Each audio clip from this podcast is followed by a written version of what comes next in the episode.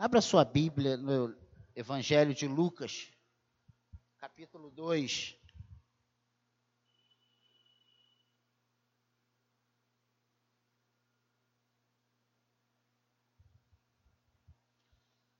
Eu pensei que a Carla fosse ler o texto da palavra de hoje. Falei assim, Ih, mas ela leu um, um pouquinho depois, um versículo depois. Né? Nós vamos ver do 1 ao 7. Deixa eu acender a luz.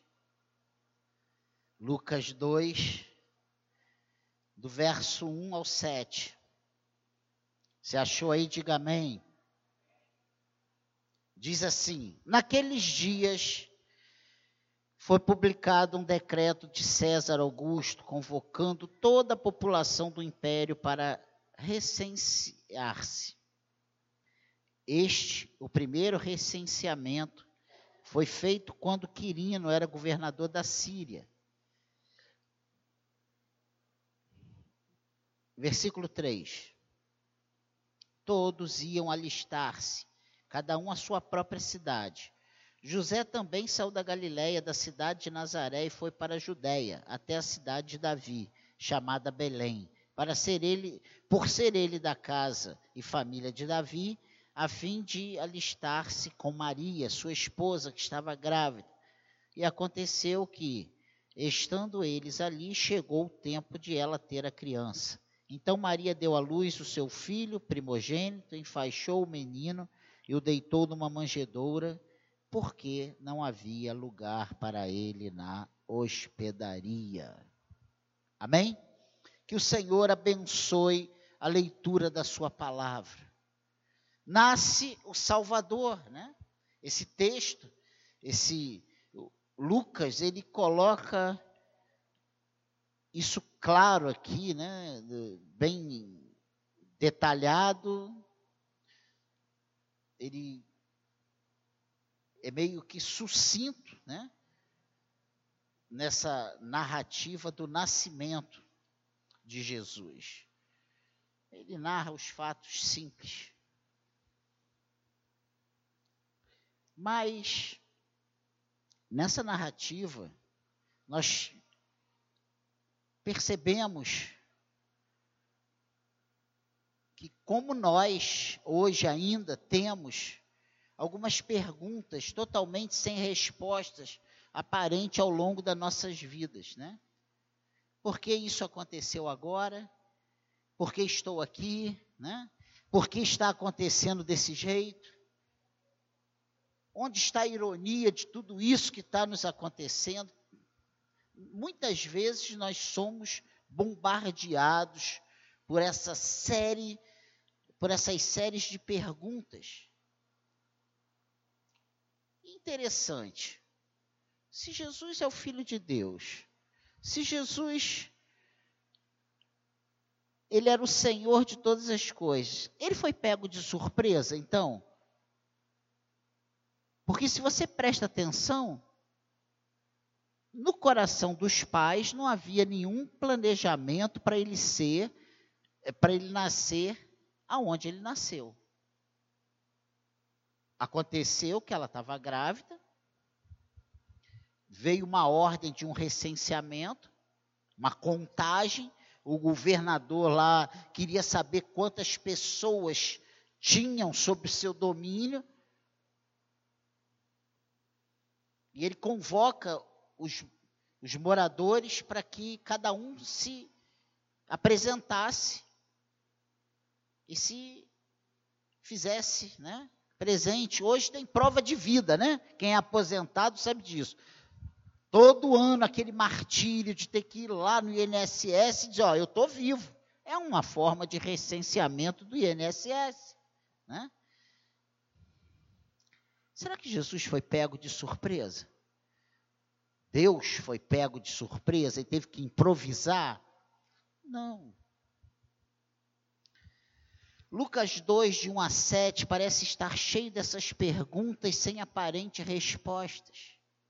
E vamos dar uma olhada juntos em algumas questões nessa noite.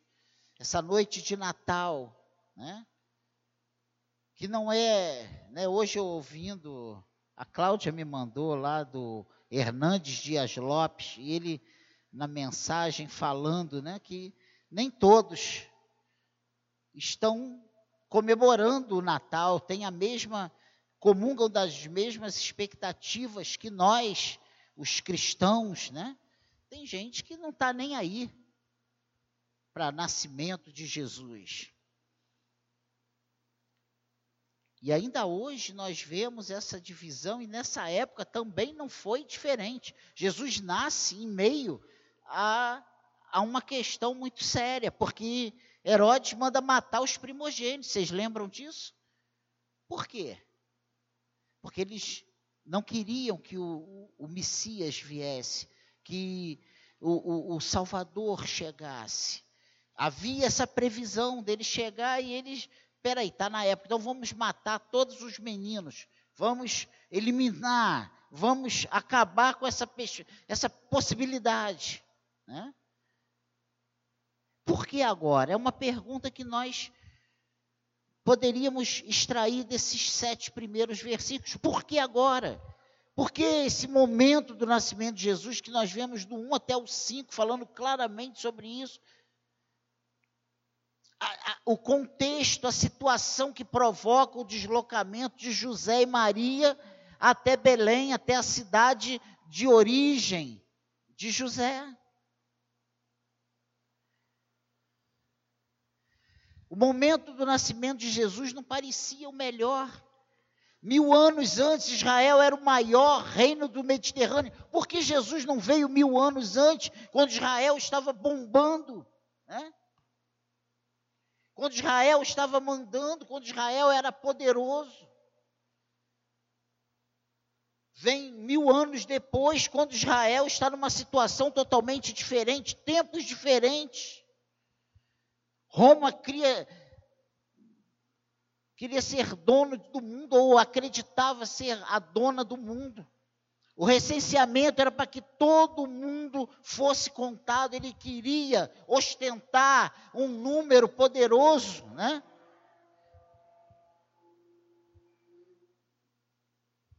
Glória a Deus, que paz. Né? Foi aí que Deus trabalhou Jesus, o Deus encarnado, nasceu quando a, o maior império do mundo existia e, e dominava o povo de Deus. Jesus veio em meio a um domínio romano e nós estamos carecas, né, de saber disso. Eu ainda não muito. César Augusto achava que era divino no trono desse império. Ele se sentia o Deus daquela época.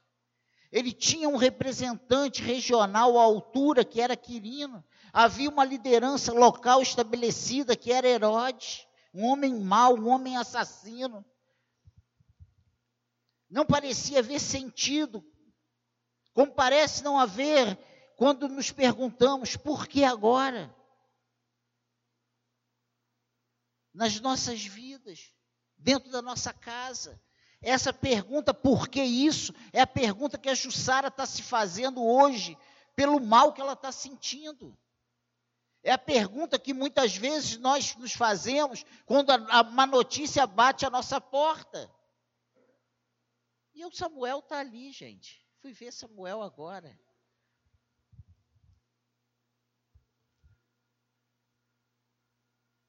Mas precisamos entender que Deus opera na história. Deus opera, Deus operava, Deus opera e Deus operará para sempre, até ele voltar, a, a, até o fim. Não tem fim, né? Ele vai, ele vai operar eternamente, porque Ele é o Senhor. Existe uma promessa de nós reinarmos com Ele. Gente, nós precisamos entender isso. Deus sempre reina e governa, mesmo que não tenhamos noção clara disso.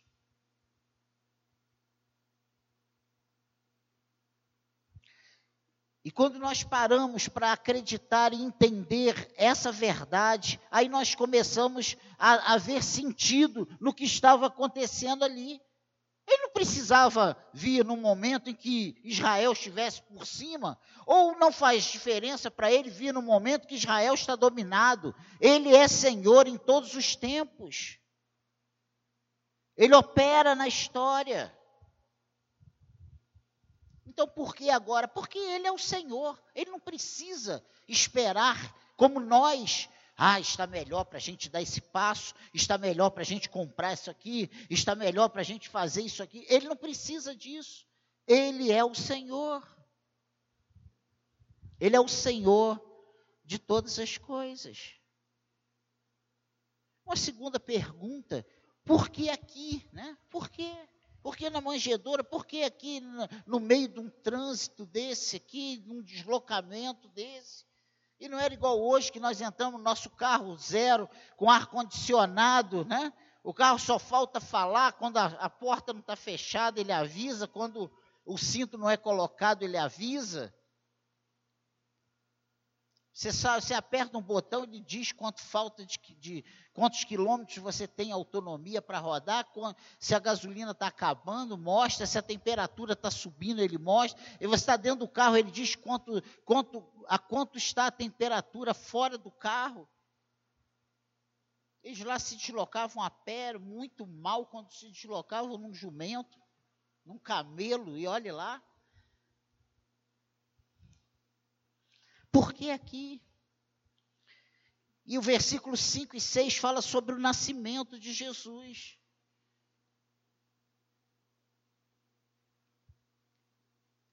E diz que a fim de alistar-se com Maria, sua esposa, que estava grávida, e aconteceu que, estando eles ali, em Belém, chegou o tempo de ela ter a criança. Por que ali?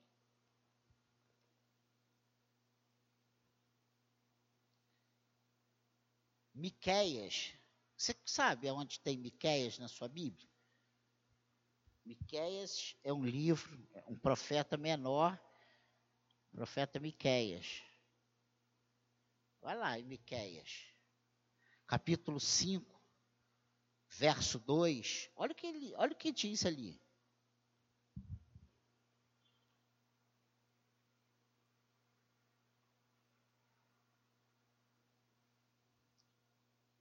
Olha o que, que diz Miquéias 2. E você, Belém Efrata, que é pequena demais para figurar como grupo de milhares de Judá, de você me sairá aquele que há de reinar em Israel e cujas origens são desde os tempos antigos, desde os dias da eternidade. Aqui em Miqueias 5:2 nos fala profeticamente que o Messias nasceria em Belém. Mas como resolver isso se eles estavam na Galileia, em Nazaré? Aqui Deus usa o império do homem a seu favor.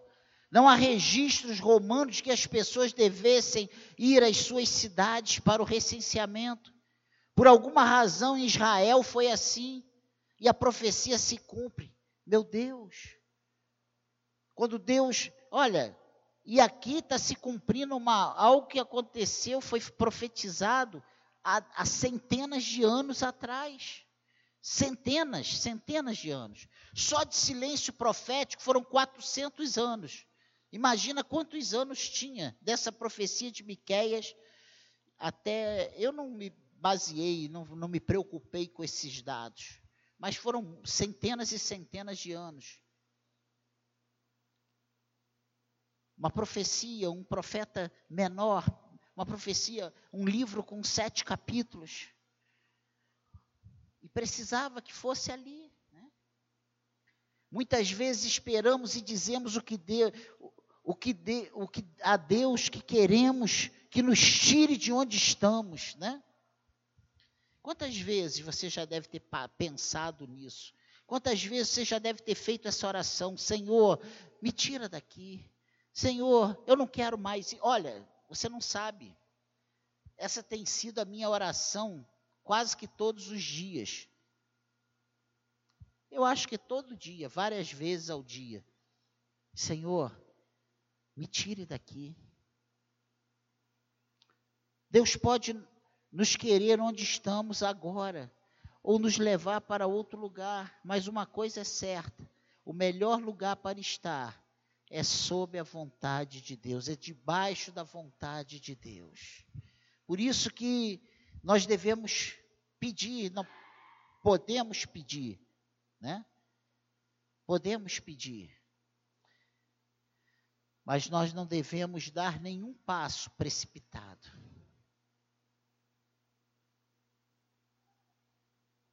Eu, eu sonho com vassouras. Não é a vassoura para varrer, não, é a cidade, né? Doido para ir para lá. Esse é, o desejo, esse é o desejo do meu coração. É o que Deus quer. Entenda uma coisa: nesse culto de Natal, Deus é soberano. O tempo e o lugar pertencem a Ele, e Ele tudo governa. Mesmo na nossa vida, mesmo na sua vida, mesmo no caos que nós muitas vezes nos encontramos, ali o Senhor está no governo de todas as coisas. Como estava no governo da história. Porque se nós formos ler o nascimento de Jesus, se nós pararmos e prestarmos atenção na vida de Jesus, no nascimento, no contexto todo, nós vamos dizer que parece que a coisa foi no improviso. Como muitas vezes nós, né? A Cláudia já falou, Daniel, ah", parece que foi no improviso. Sua esposa já falou isso para você? Não se preocupe. Seu marido já falou isso para você? Não se preocupe. E eu não estou dizendo que todas as vezes nós estamos, nós erramos, nós falhamos, mas o Senhor não falha jamais. Mesmo quando tudo parece meio que bagunçado, meio que desorganizado, o Senhor está no controle de tudo. Por isso eu tenho paz em relação à secade. O Senhor está no controle de tudo. Por que isso está acontecendo desse jeito? É uma das perguntas que podemos aplicar aqui em Lucas capítulo 2, de 1 a 7. Por quê? A maneira do nascimento de Jesus, né? Ela é surpreendente. Chegando a Belém, simplesmente aconteceu completar-se-lhe os dias e ela deu à luz um filho primogênito, enfaixou e o deitou numa manjedoura, porque não havia lugar para eles na hospedaria. Por causa desse recenseamento, a cidade estava lotada. Parecia vassouras final de semana, todo final de semana tem um evento, você não consegue uma locação, é uma dificuldade para achar vaga numa pousada, num hotel, porque a cidade estava cheia, tinha um evento. Pensa na cidade do Rio de Janeiro, num carnaval, você vai achar um, vaga num, num hotel, é difícil, né? Está lotado, está cheio. Vaga para Cabo Frio, Carnaval, você não acha. É difícil. E foi o que aconteceu aqui, não tinha lugar. Eles foram, Jesus nasceu e foi colocado numa estrebaria, numa manjedoura. Nós estamos carecas de saber que manjedoura era o lugar onde se colocava alimento para os animais. Maria limpou aquilo ali, foi o lugar que tinha, para ele não ficar no relento, ele ficou ali.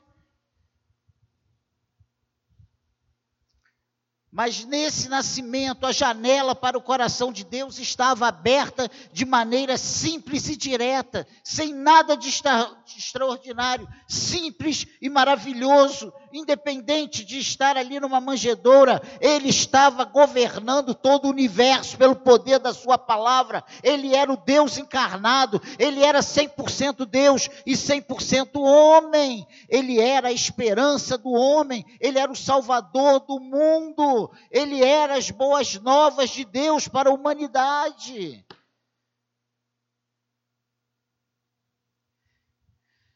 E isso reflete o caráter de Deus em nosso favor. quando Ele nos atrai de modo simples e maravilhoso e nos introduz em seu reino de amor. Às vezes a sensação que eu tenho é que nós nem valorizamos o que Deus faz, porque é uma coisa tão simples, é tão simplório, né?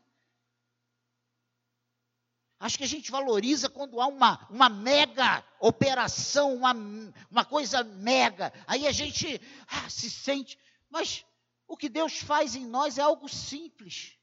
Ele nos chama para vivermos uma vida simples.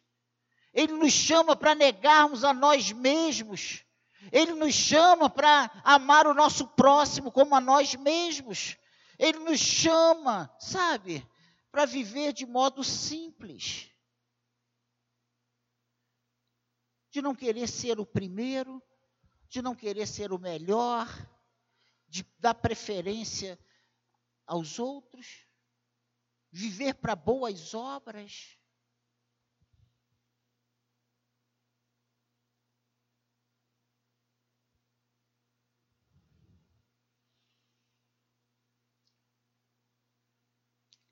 é, é, sabe?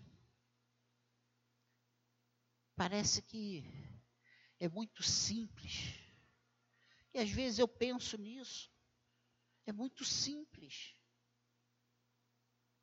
A gente não não tá, sabe? Eu às vezes queria poder fazer assim, ó, e sair um fogo, uma labareda e consumir alguma coisa, né? Você às vezes não tem essa vontade?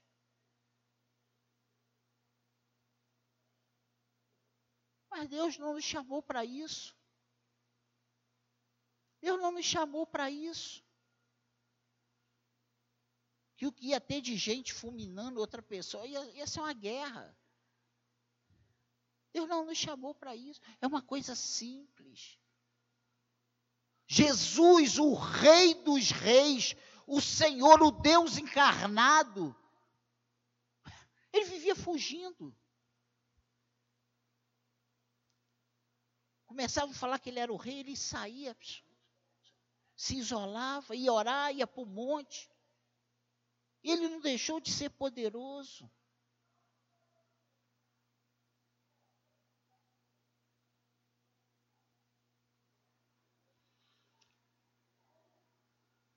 A raça se rebelou contra ele, trocou sua companhia por uma mordida numa fruta, né? Você lembra disso lá no paraíso? Adão e Eva ali se deixaram levar. A raça humana tem adorado a si mesmo e os seus sonhos, ao invés de adorar ao Senhor, o Rei dos Reis, o Criador de todas as coisas. Nós temos preterido o Senhor para satisfazer as nossas vontades, os nossos egos. E mesmo assim, o Senhor Deus Todo-Poderoso, Ele prepara o seu filho e o manda para resgatar as mesmas pessoas que o rejeitaram. Tu já parou para pensar nisso? Vemos um Deus que se humilhou em seu filho por nossa causa ou se humilha em seu filho por nossa causa. Deus pagou tudo por nós, suportou tudo por nós e fez tudo por nós. Nós podemos nessa noite glorificar a Ele, dar glórias a Deus por isso? Você pode dar glória a Deus por isso? Ele pagou um preço por nós, ele suportou tudo por nós e ele fez tudo por nós. Nós não precisamos fazer mais nenhum sacrifício.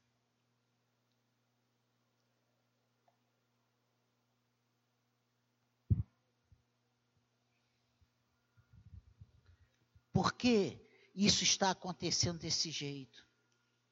Porque Ele é o Senhor. Porque Ele não depende de circunstâncias. Ele não depende do melhor momento. Ele transforma o caos em coisas boas. Ele transforma as maldições em bênçãos. Ele faz caminho onde não há caminho. Ele é o Senhor. Por que tudo isso está acontecendo? É a ironia de tudo isso. Por quê? Porque as ações de Deus no episódio do nascimento de Jesus, elas são intensas. Utiliza métodos estranhos. O império pagão, as suas forças, os seus governantes, né? E ali nasce o Senhor na manjedoura. E se você parar e pensar que teve milícia de anjos, trombetas anunciando, teve anjo, sabe? Teve estrela mostrando onde ele. Gente, você sabe o que eu acho lindo nesse nascimento de Jesus? É que a coisa tão simples que eu não queria que nenhuma das minhas filhas ficasse naquele lugar fédido, fedido, né? Fédido, fedido. Porque fedia animal. Eu não queria, eu sei que nenhum pai aqui, que, ou mãe aqui, gostaria de ver seu filho deitado naquele lugar, mas naquele lugar não deixou de ser esplendoroso, não deixou de ser majestoso. Gente, Pare e pense. Às vezes, na nossa vida simples, nós temos desfrutado de coisas que milionários não desfrutam. Você poder ler as Escrituras e compreender e ouvir Deus falando contigo, gente, meu Deus. É você saber que a tua vida está nas mãos de Deus. É você saber que Deus, Ele te ama de tal forma que ele deu o que ele tinha de mais precioso. Hoje o mundo está aí, a maioria bêbado. Hoje eu vi uma foto de um Papai Noel caído na calçada, vestido de Papai Noel, o saco lá vermelho jogado. Essa é a realidade do mundo sem Deus. O Natal não é presente, rabanada, que eu fiz bastante, comi muito. Não é isso o Natal. Entende? Natal é Jesus Cristo no nosso coração. Natal é nós entendermos que o Rei dos Reis, o Senhor dos Senhor, ele veio, nasceu na manjedoura e ele não está hoje morto, ele vive. E ele vive em nós, ele vive em nós, ele está no nosso coração. Nós somos templos do Espírito de Deus. Tu já parou para pensar nisso?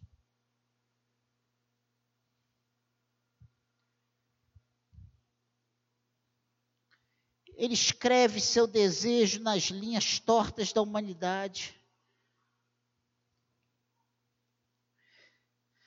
Não é isso que acontece quando parece que a nossa história não está sob o controle de Deus?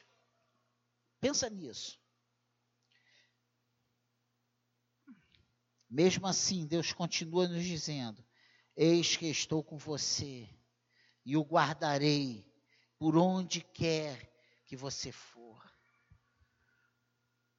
Farei com você, farei com que você volte por esta terra, porque não o abandonarei até que eu cumpra aquilo que lhe prometi. Gênesis 28, 15 fala isso. Olha só. Olha que texto lindo. Gênesis 28, 15. E nós já estamos terminando. Gênesis 28, 15.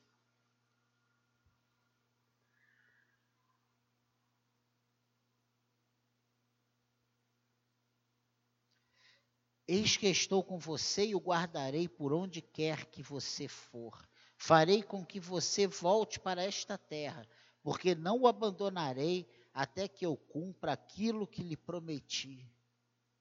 Sabe para quem Deus está falando isso? Para Jacó. Sabe quando? Quando ele estava em fuga, fugindo de Esaú, porque Esaú queria matar, porque ele tinha roubado, né?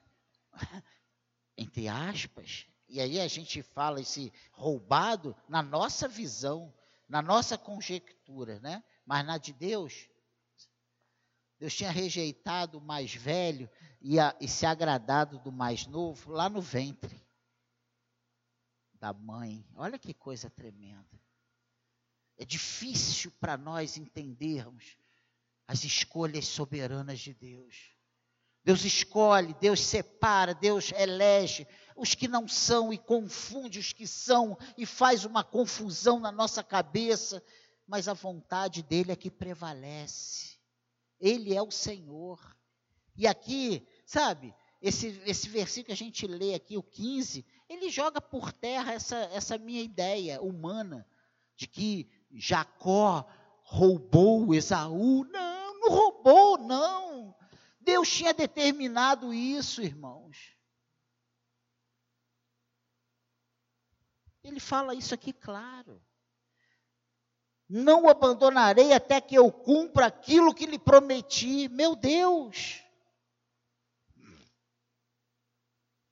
Quando ele nos diz isso, quando o Senhor nos diz isso, Sabe quando? Quando os médicos nos dizem, né? É doença para a morte. Lembra, Lídia? Doença para a morte. Eu me lembro até hoje na, na consulta com o doutor Pisino. Ele falou assim, Cláudio, tem aí é, 50, 40% de chance de sobreviver disso aí, você, disso entrar em remissão você sair Bem, só basta saber, resta saber se você está inclusa nos 40% que sobrevive ou nos 60% que morre. Meu Deus!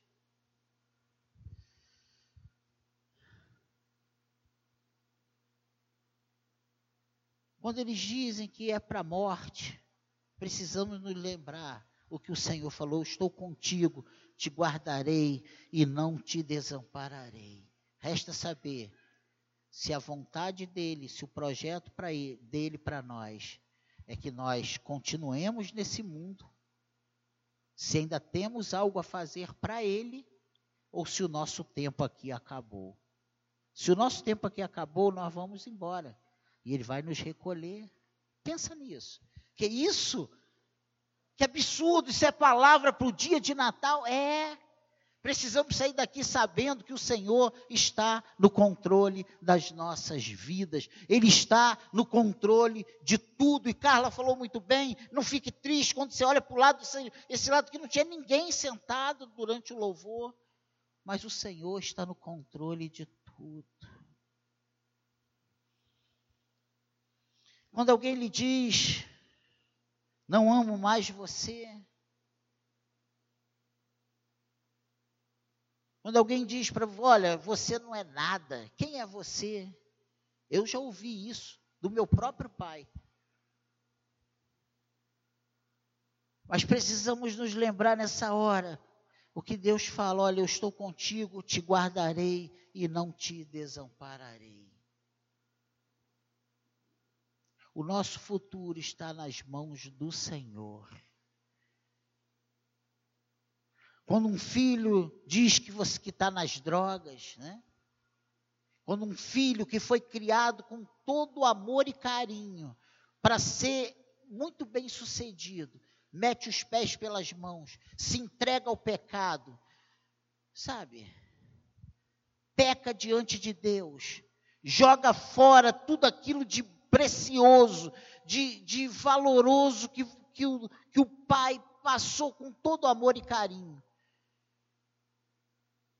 É nessa hora que o pai precisa se lembrar: eu estou contigo, te guardarei e não te desampararei.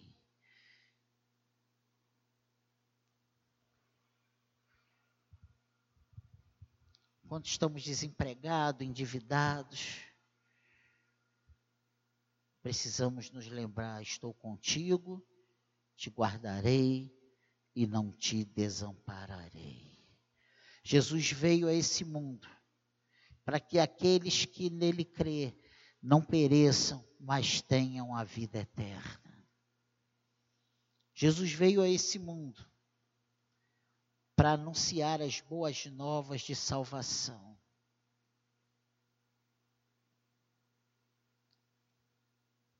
A ironia está aí. A bênção e a promessa de Deus parecem sufocadas e negadas pelas circunstâncias. Mas os planos de Deus não podem jamais ser frustrados. O que Deus tem planejado para nós, o que Deus tem planejado para a sua vida, jamais será frustrado. Jamais será sufocado. É só você aguardar. É só você esperar que você verá as promessas do Senhor se cumprindo na sua vida. Amém, igreja?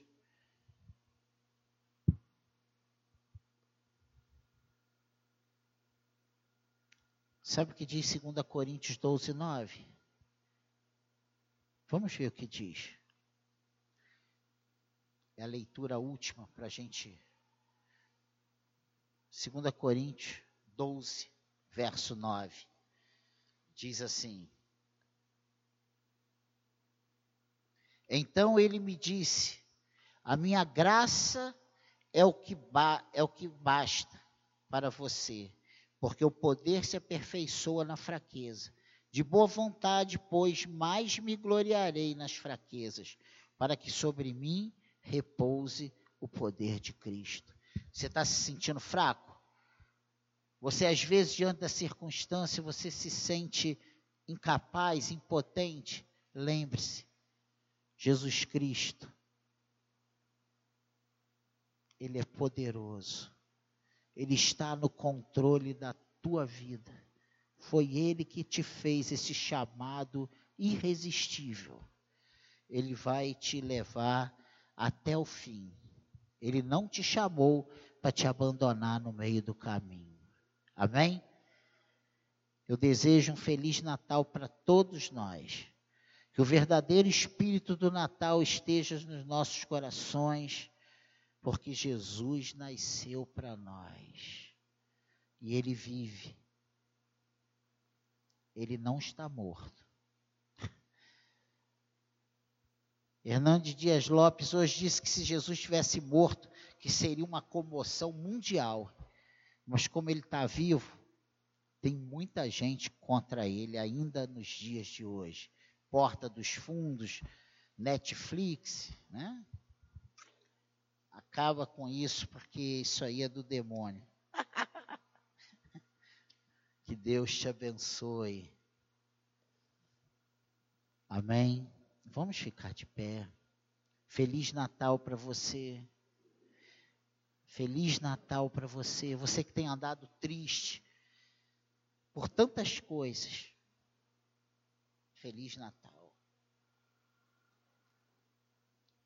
Que a alegria do Senhor inunde o teu coração. Que a paz de Cristo seja sempre o árbitro na tua vida. Que você não olhe as circunstâncias. Que você olhe para o Senhor.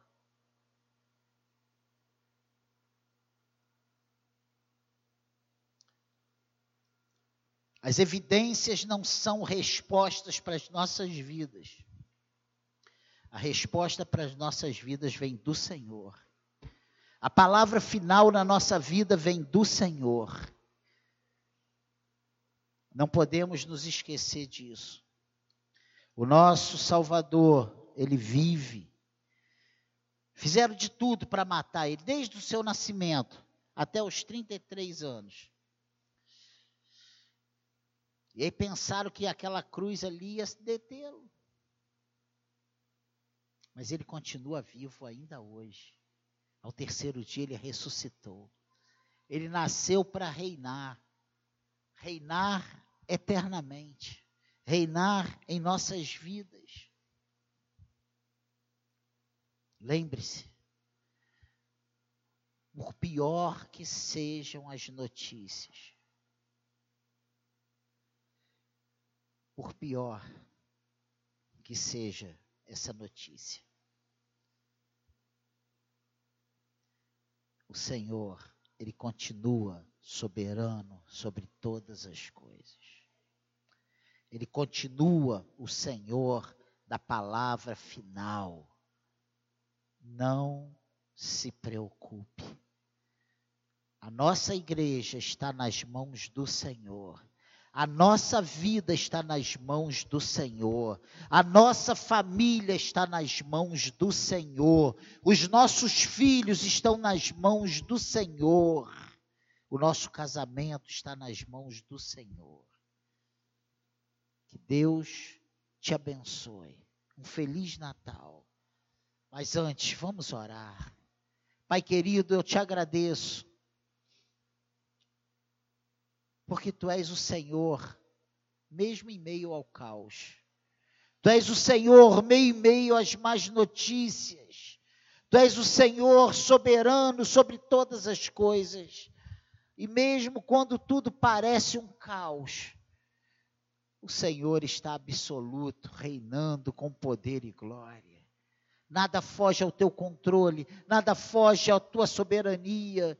Pai querido, muito obrigado, porque tu és o Senhor sobre as nossas vidas. Tu és o nosso amado. Tu vive, Senhor. Tu nasceu, tu veio a esse mundo, se entregou por nós, pagou o preço que era nosso, Senhor. Muito obrigado por isso. Muito obrigado por isso, Senhor. Muito obrigado por isso. O Senhor nos deu todos os exemplos que precisávamos para saber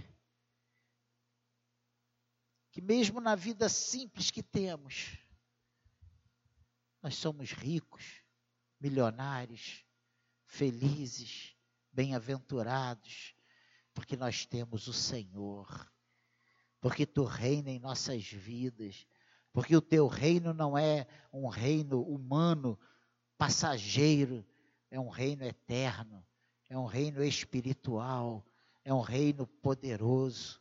Muito obrigado, Senhor. Tome as nossas vidas nas tuas mãos, sonda os nossos corações.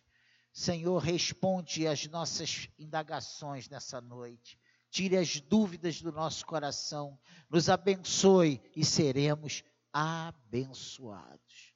Muito obrigado, Senhor. Nós te agradecemos pelo teu imenso amor, pela tua bondade e glória, de vir a esse mundo, deixar toda a sua majestade, nascer de forma humilde, morrer a nossa morte, para vivermos a sua vida, Senhor. Muito obrigado.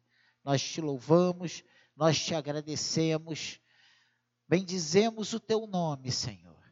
Nós te amamos. Muito obrigado, Senhor pelo teu amor, pela tua entrega. Muito obrigado, Senhor, por ter nascido nessa em forma humana, ciente hoje das nossas incapacidades. Nos entende e sabe exatamente como nós nos sentimos. Muito obrigado. É um privilégio. Isso nos dá uma paz tremenda. O nosso Salvador nos conhece profundamente. Sabe exatamente como nós nos sentimos. Nenhum de nós aqui pode bater no peito e dizer, mas Ele é Deus, Ele não sabe o que eu passo. Sabe sim. Muito obrigado por isso, Senhor. Nós te louvamos e bendizemos o teu nome. E você que concorda, diga amém.